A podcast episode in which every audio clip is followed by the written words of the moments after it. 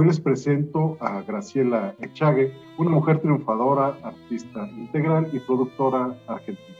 Radicada en Canadá, bailarina y maestra de danza, autora del libro Iniciación a la Danza. Artista plástica, conductora y divulgadora cultural en espacios como Más Arte, además de ser fundadora y conductora de G-Dance. Sí, es así, ¿verdad? G-Dance Productions donde produce más de 12 programas en streaming, así como Hello Arte, Radio Online, Hello Arte, Podcast, y es columnista en la revista Praxis y Punto de Encuentro, así como del periódico mexicano Enlace Ciudadano. En pocas palabras, una gran mujer, inquieta, emprendedora, valiente. Muy bienvenida seas, gracias. Muchísimas gracias por la invitación, eh, honrada de estar contigo para comenzar con nuestra charla y no hacerla, no hacerla este, cansada, pretendemos que sea sabrosa, que sea descomplicada, una charla donde, donde podamos compartir a nuestros escuchas tu experiencia, el proceso creativo y sobre todo la divulgación cultural, que es un tema donde tenemos muchas coincidencias en nuestros esfuerzos eh, eh, por divulgarlo, ¿no? Para comenzar, te haré una serie de preguntas cortas, eh, rápidas, para ir entrando en materia. ¿Te parece bien? Me parece muy bien. Perfectísimo. Entonces te voy a leer una, una palabra y respondes con lo primero que se te venga a la mente. Argentina. Raíz. Praxis. Modo. Danza. Vida. Conservatorio Isadora Duncan. Casa. ¿Cuál es la mejor pieza de danza clásica? Buena pregunta hay muchas. Pero Muerte del Cisne. Quebec. Mi casa. Muchas gracias por responder, eso nos permite ir entrando un poquito más en materia. Hay demasiado que hablar de tu trayectoria artística, es basta, vamos a colocar en las redes de El Buen Cruel y en la descripción de este episodio eh, una liga, si nos permites, en donde podrá eh, nuestra audiencia revisar toda esta trayectoria artística tan importante que la podríamos mencionar pero queremos irnos directo a lo que llamamos aquí en Latinoamérica la carnita, ¿no? Y queremos conocer todo este proceso creativo y cómo llega Graciela desde, desde estos inicios en la, en la danza hasta ser hoy la divulgadora del arte tan importante que eres, la, el vínculo entre tantos países de habla hispana en un país de habla franco-inglesa. O sea, es, es importante para nosotros hacer. Eh, me gustaría preguntarte, Graciela, ¿por qué elegiste el arte y por qué inicialmente eliges la danza como, como tu, tu, foro de expresión?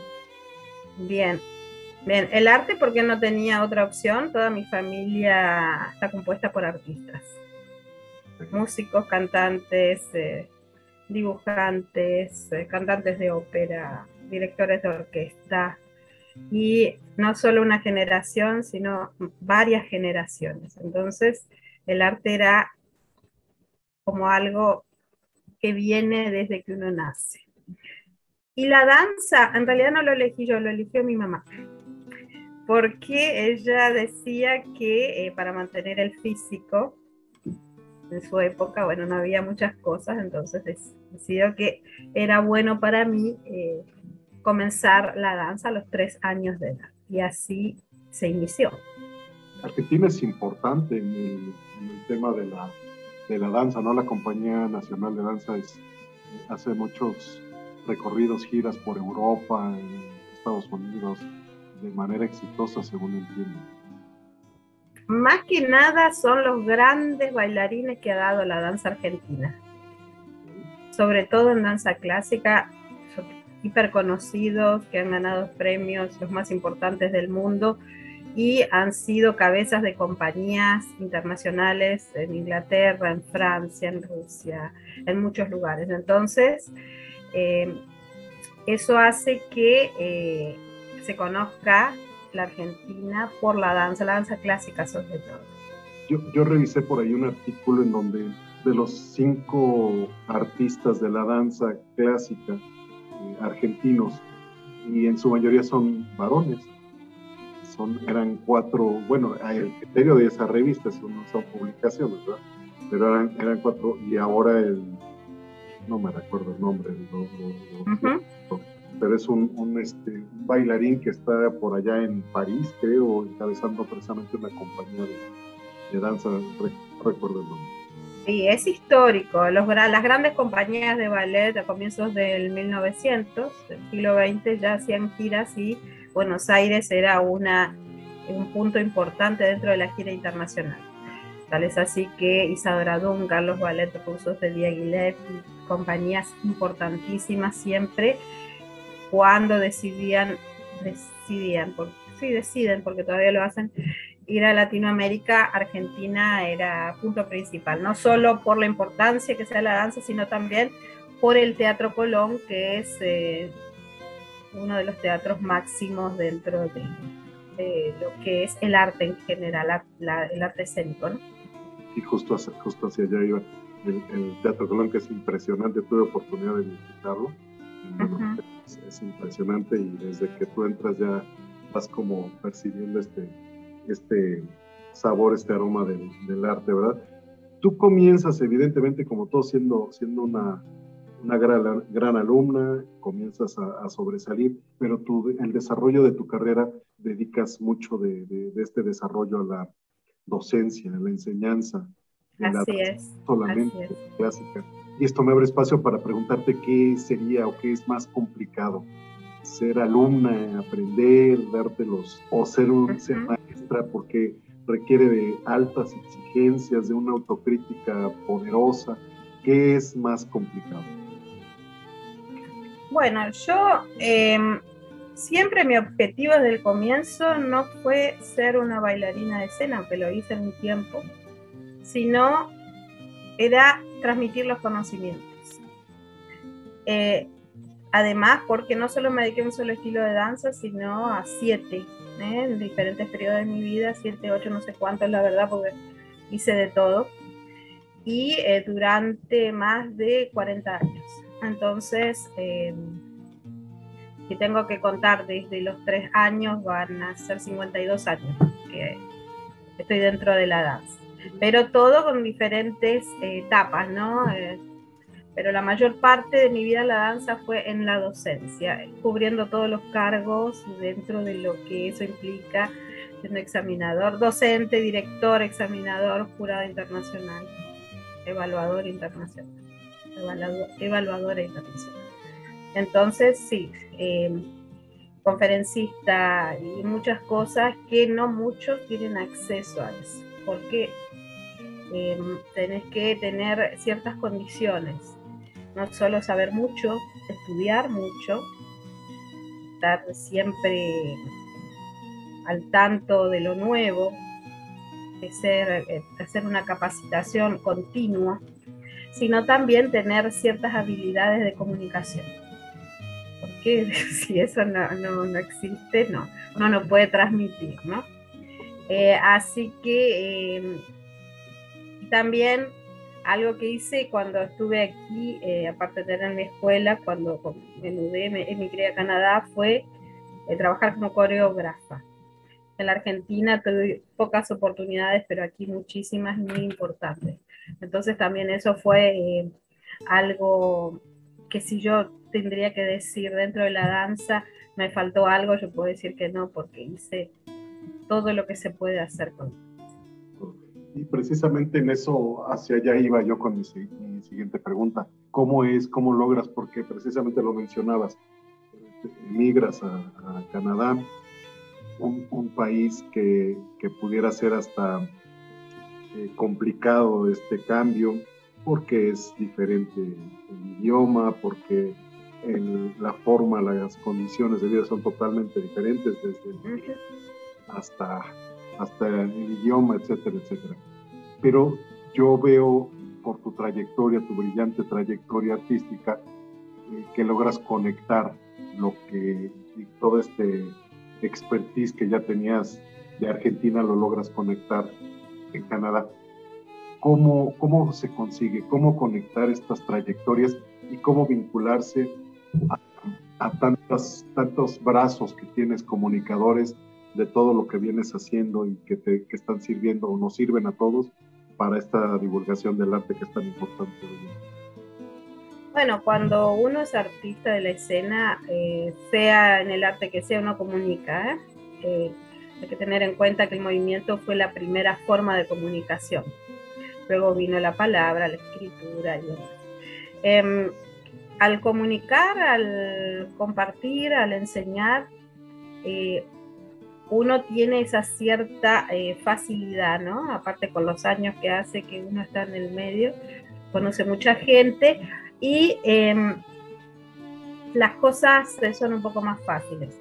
Cuando yo vine a Canadá eh, no sabía hablar el idioma, eh, no tenía trabajo y era la única latinoamericana en esa época, ahora no, no porque mucho más gente, pero en esa época en el lugar donde vivía era la única latinoamericana.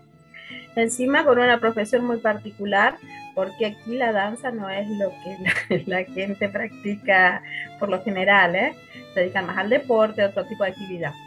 Eh, gente que escucha poco música, entonces el tema rítmico era también muy difícil.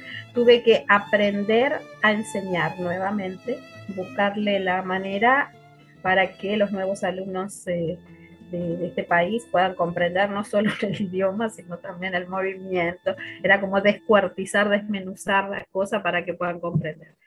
Bueno, y así fue que trabajé durante muchos años, eh, tanto en universidades, con mi empresa, de École de Danza Graciela mi jardín de infantes, tenía un jardín de infantes con orientación artística muy apreciado, eh, una escuela de idiomas y muchas cosas anexas, como siempre yo no me conformo con algo único, tengo que hacer mucho, porque si no parece que no, no, no puedo funcionar.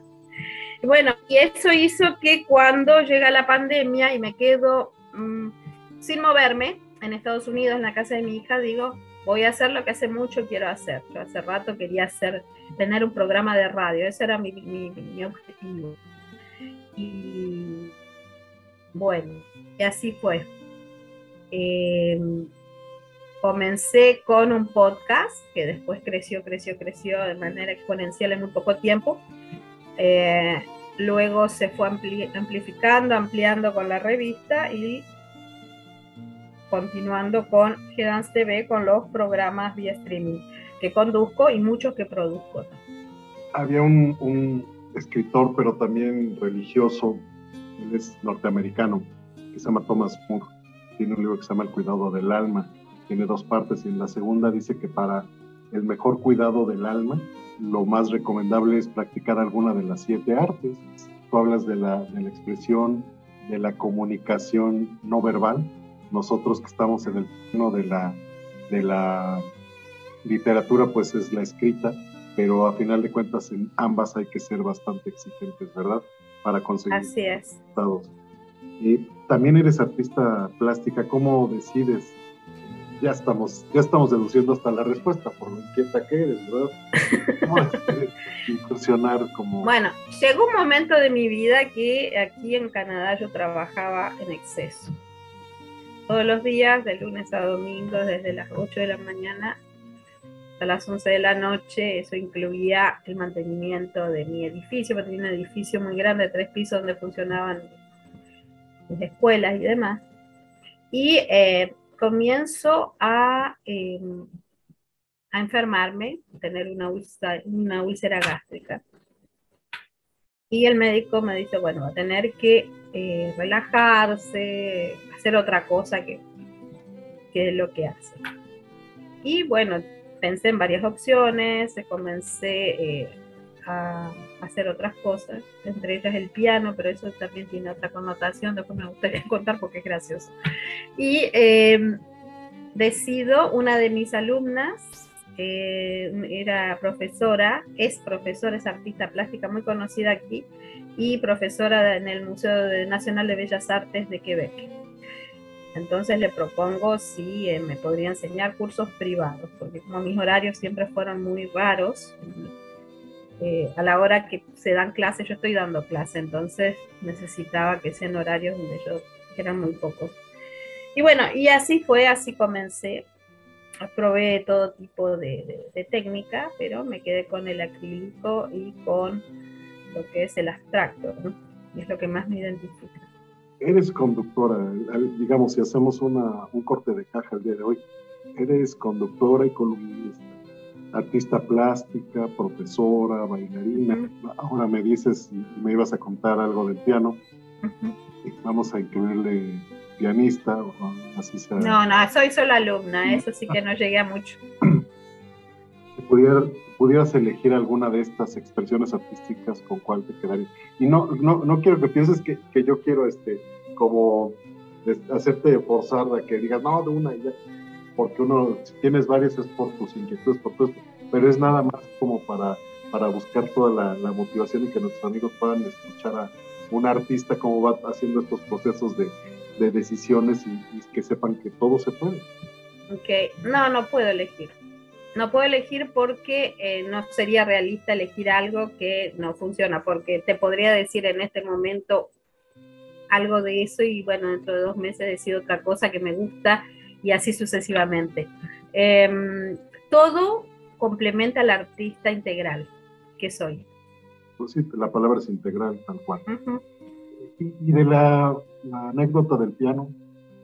Muy gracioso. Eh, bueno, cuando comienzo a trabajar como coreógrafa, se sabe que, bueno, en los países latinoamericanos los medios económicos y los recursos son muchos menores que lo que uno puede tener aquí en los países del primer mundo, digamos.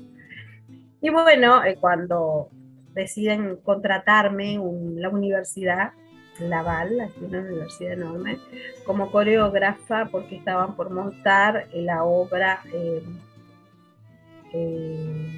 Notre Dame de París.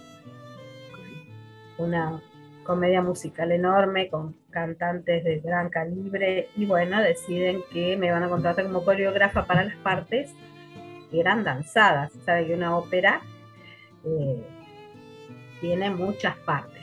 Una parte que es ballet, que se dice, una parte cantada, la, actuación. Y yo muy contenta, feliz, porque, bueno, era un trabajo muy importante. Y por supuesto, como todo latino que quiere trabajar, dice sí, pero después pregunta. Primero dice sí, después pregunta, ¿cierto? Eh, y bueno, cuando me entregan el material, eh, me entregan una partitura. Tararara. No había el, el, CD, el disco grabado, el MP3 para que pueda trabajar. No. estar con el piano y, Entonces fue obligatorio que aprenda eh, a leer música. Era necesario, teoría y solfeo. Aparte conmigo trabajaban músicos, así que guitarristas, percusionistas. Y bueno, con un poco de ayuda de ellos y lo que yo iba aprendiendo, fui sacar. Pero lo diferente y lo difícil que es trabajar con música en vivo es que no siempre el músico toca igual. Como uno no siempre baila igual. Porque depende de la estado de ánimo, la situación, si es de día, si es de noche, si llovió, lo que pasó, cambia. No es como bailar siempre sobre una música que se repite y que nunca cambia. Entonces para mí fue un gran desafío, porque no solo tuve que reaprender, sino también incorporar nuevas herramientas para poder realizar ese trabajo. Y en el, por eso que es gracioso, porque fui como un poco empujada a eso, ¿no? Y en el año 2011 eh, me contratan, tuve muy lindos contratos aquí, eh, me contratan una gran organización del Festival de Verano de Quebec donde vienen artistas impresionantes, hasta hace poco, bueno, artistas eh, norteamericanos, europeos, los nombres que quieras, de cualquier nombre de grandes famosos, estuvieron ahí. Y me contratan para eh, la sección de la francofonía, es decir, para la gente que habla francés que venía del extranjero. Y entre ellos estaba Il Bolo, Chef Caleb, eh, bueno, muchos, muchos, muchos, muchos, muchos artistas, impresionante la lista de artistas, y me piden que haga coreografía de eh, Chem Caleb, que es un artista africano, pero que canta en francés y es muy conocido en Francia. Donde, bueno, yo tenía que también, es del mismo problema, la misma situación, salvo que Chef Caleb, depende si era de mañana el ensayo, cantaba de una manera, si era de tarde o era una práctica medias y, o sea, se preocupaban poco por el acompañamiento que sería la danza. Eh, sí, se dedicaban a lo... Se dedicaban, por, pero por supuesto, es normal, eh, eh, la figura, la estrella, estaban ahí por su espectáculo, nosotros éramos un complemento. Pero lo que me refiero es que trabajar con música en vivo, en, aparte en espacios impresionantes, había, no sé, 10.000 personas, 15.000 personas mirando. O sea, es todo otra cosa, es todo un estrés eh, particular. Lo mismo fue cuando en ese mismo año eh, me contratan como coreógrafa y para que lleve parte de mis bailarines a Ottawa para festejar el día, el primero de julio, el Día Nacional. Y justamente como visita estaba recién casado el príncipe William, que llegaba con su nueva esposa y también había que brindar un espectáculo. O sea, pude como coreógrafa hacer muchas cosas, eh, fue un gran aprendizaje también. Y, bueno, me hizo incorporar otras cosas, ¿no? Dentro de lo que era mi bagage, como se dice, eh, de, estudios del arte que tenía y de conocimiento.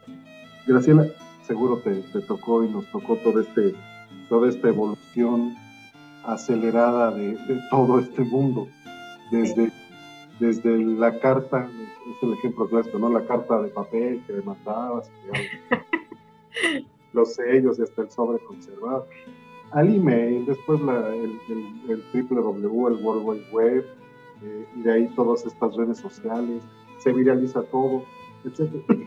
Empieza a crecer, la comunicación se mejora y es perfecta, tenés así que estás en, en, en tu casa plácidamente sentada en Canadá, aquí en Toluca, tranquilamente platicando, como si estuviéramos tomando un café aquí en la, en la sala. Así es, así es. Esto nos ha ayudado para que se divulgue mejor el arte. ¿Hasta qué punto crees que realmente se está viralizando, que realmente está conociendo, que está creciendo? Porque por otro lado, como que se nos está fugando, hay fuga de talentos hacia el reggaetón y hacia todo. No lo, respeto mucho porque pero, pero crees que en realidad esté creciendo esta, eh, el arte porque eh, te hablo el caso de la literatura, de repente ves en el Facebook o en, Instagram o en las redes sociales, poeta no sé qué, este, escritor no sé qué, y ya te, llaman fácilmente escritor. Yo no soy nadie para juzgar a absolutamente. Pero sí te das cuenta cuando dicen que, para poder escribir un libro tienes que leer 100.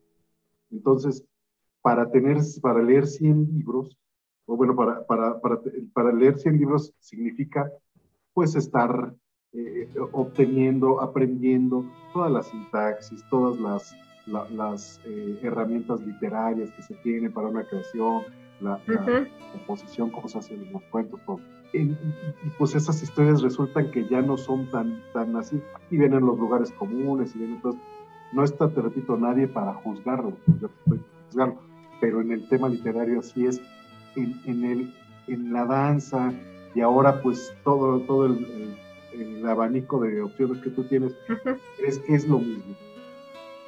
Sí, es lo mismo en, todos, en todas las artes. Eh, pero bueno, tenemos siempre en las nuevas, lo nuevo, los pros y los contras, ¿no?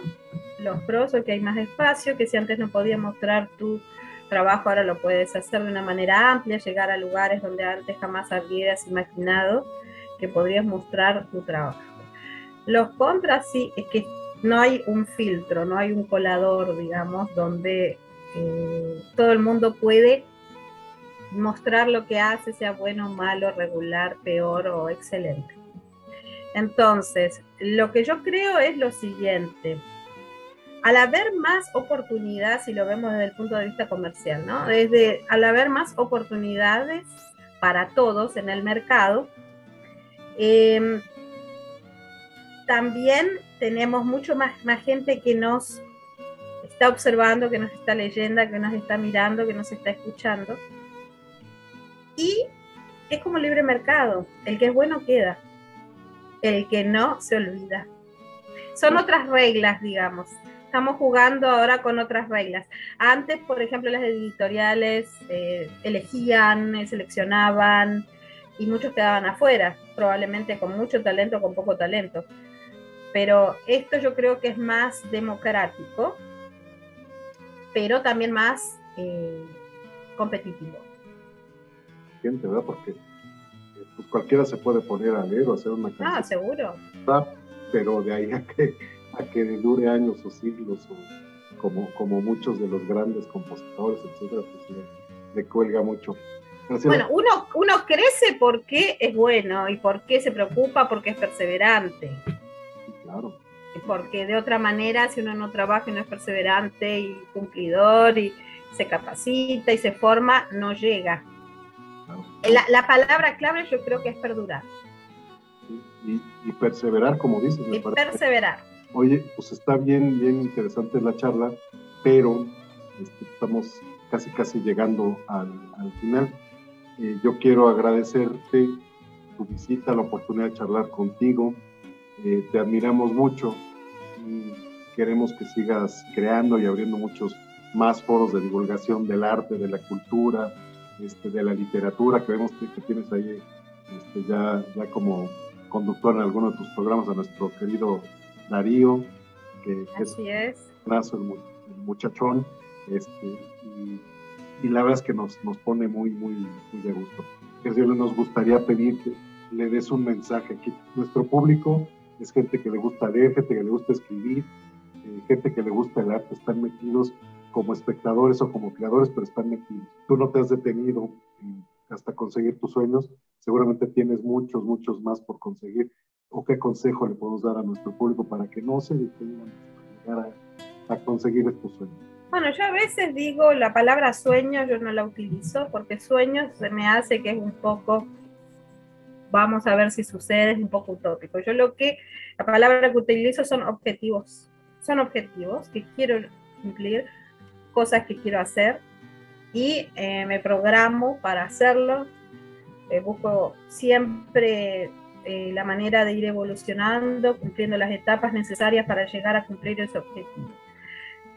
Muy importante no dejar de trabajar, no dejar de perseverar, no, no hay que dejar em, que la procrastinación nos, nos, nos caiga encima.